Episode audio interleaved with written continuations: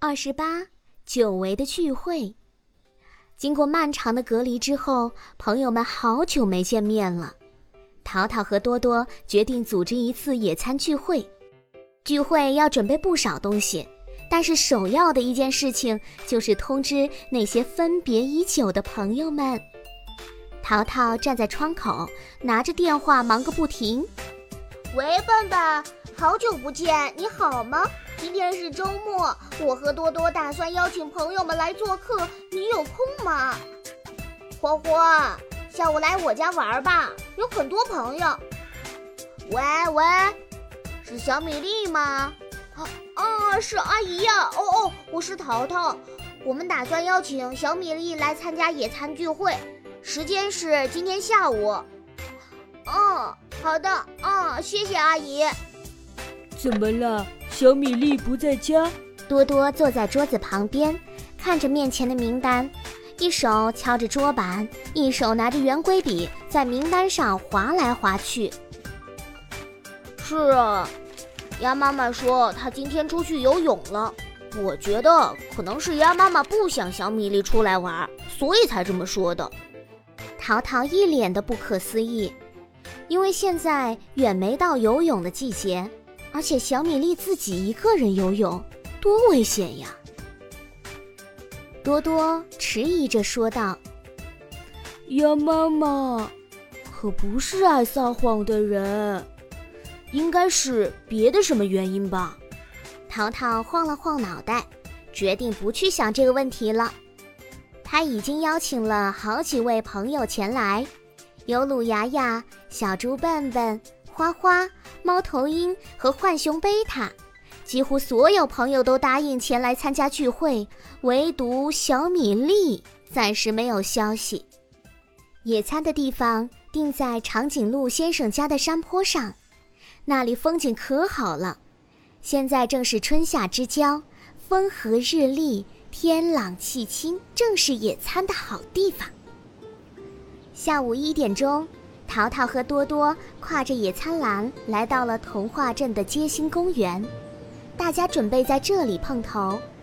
笨笨和花花早已经在这里等候，浣熊贝塔也从第二大道的街口转了过来。当然，最快的要数猫头鹰了，它长着翅膀，肯定比谁都快。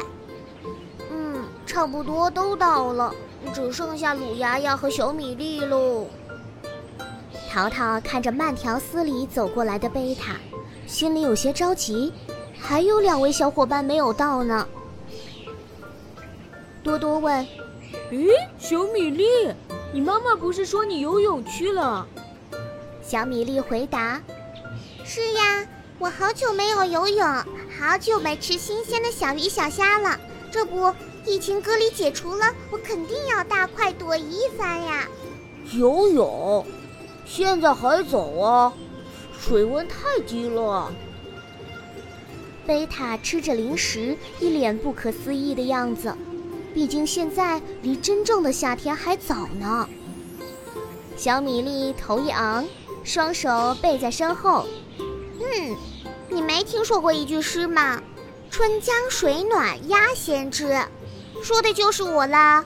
我肚子上长着厚厚的羽绒，才不冷呢。要不是疫情，河里的水刚化冻，我就能去捉鱼了。怪不得。人齐了，大家向果园山进发，一路上欢声笑语，好不热闹。看着头顶蓝蓝的天空，多多一脸向往的表情。我说：“淘淘，从防疫隔离第一天到现在，都过了足足三个月了。我们不是在医院，就是正在赶往医院的路上。”虽说做志愿者很光荣，可我好久没有正常出门去玩了。是啊，每天出门都得戴口罩，很多事情都没法正常做。我最喜欢吃的早点也没有了，嗯，都快闷坏了。所有包子店一开门，我就去买了一大兜包子解馋。呀嘿，我今天就满足你的愿望，我带了好多吃的，光肉包子就有好几个呢。哎，对了，你们都带什么吃的？贝塔拍了拍身后的背包，隐隐有一股蒸包的香味散发出来。大家纷纷亮出了自己的野餐篮和背包，有水，有面包，有果汁、矿泉水。小米粒特意为大家做了好几份三明治，鲁牙牙带来的是饭团，猫头鹰贡献的是自家的水果，小猪笨笨烙了大饼，食物种类真是太丰富了。多多想起了一件事，他摇了摇自己的野餐盒，说：“哦，对了，我这里有消毒过的餐盘。到了果园山，我们把食物分成均等份。”各吃各的比较好，毕竟隔离刚刚解除嘛。鲁牙牙看着淘淘说：“多多，你想的真周到。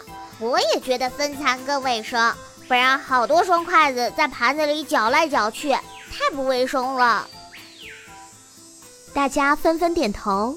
鲁牙牙多多说的很有道理，因为无论是待在家中还是外出聚会，吃和聚。都是必须的，可是聚餐的时候一定要注意卫生。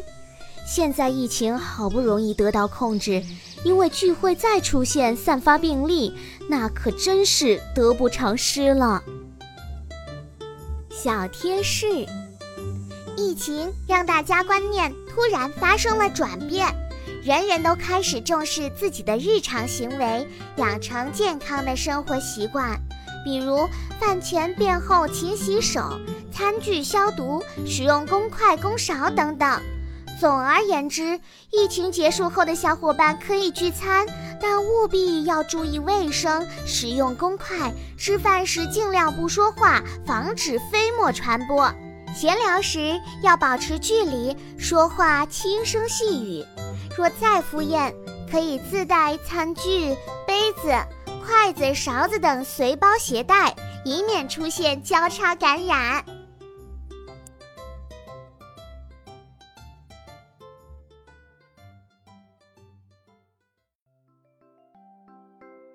小朋友们，大家好！由专专姐姐录制的侦探推理童话故事《鲁牙牙探案记》终于上线啦！如果大家想念小布偶淘淘、机器狗多多。还有小鹿护士杨博士，就来收听《鲁牙牙探案记》吧。在这里，你不仅会和小伙伴们重逢，还将认识森林王国里大名鼎鼎的波波探长、呆萌憨憨的鲁牙牙，还有活泼可爱的小米粒。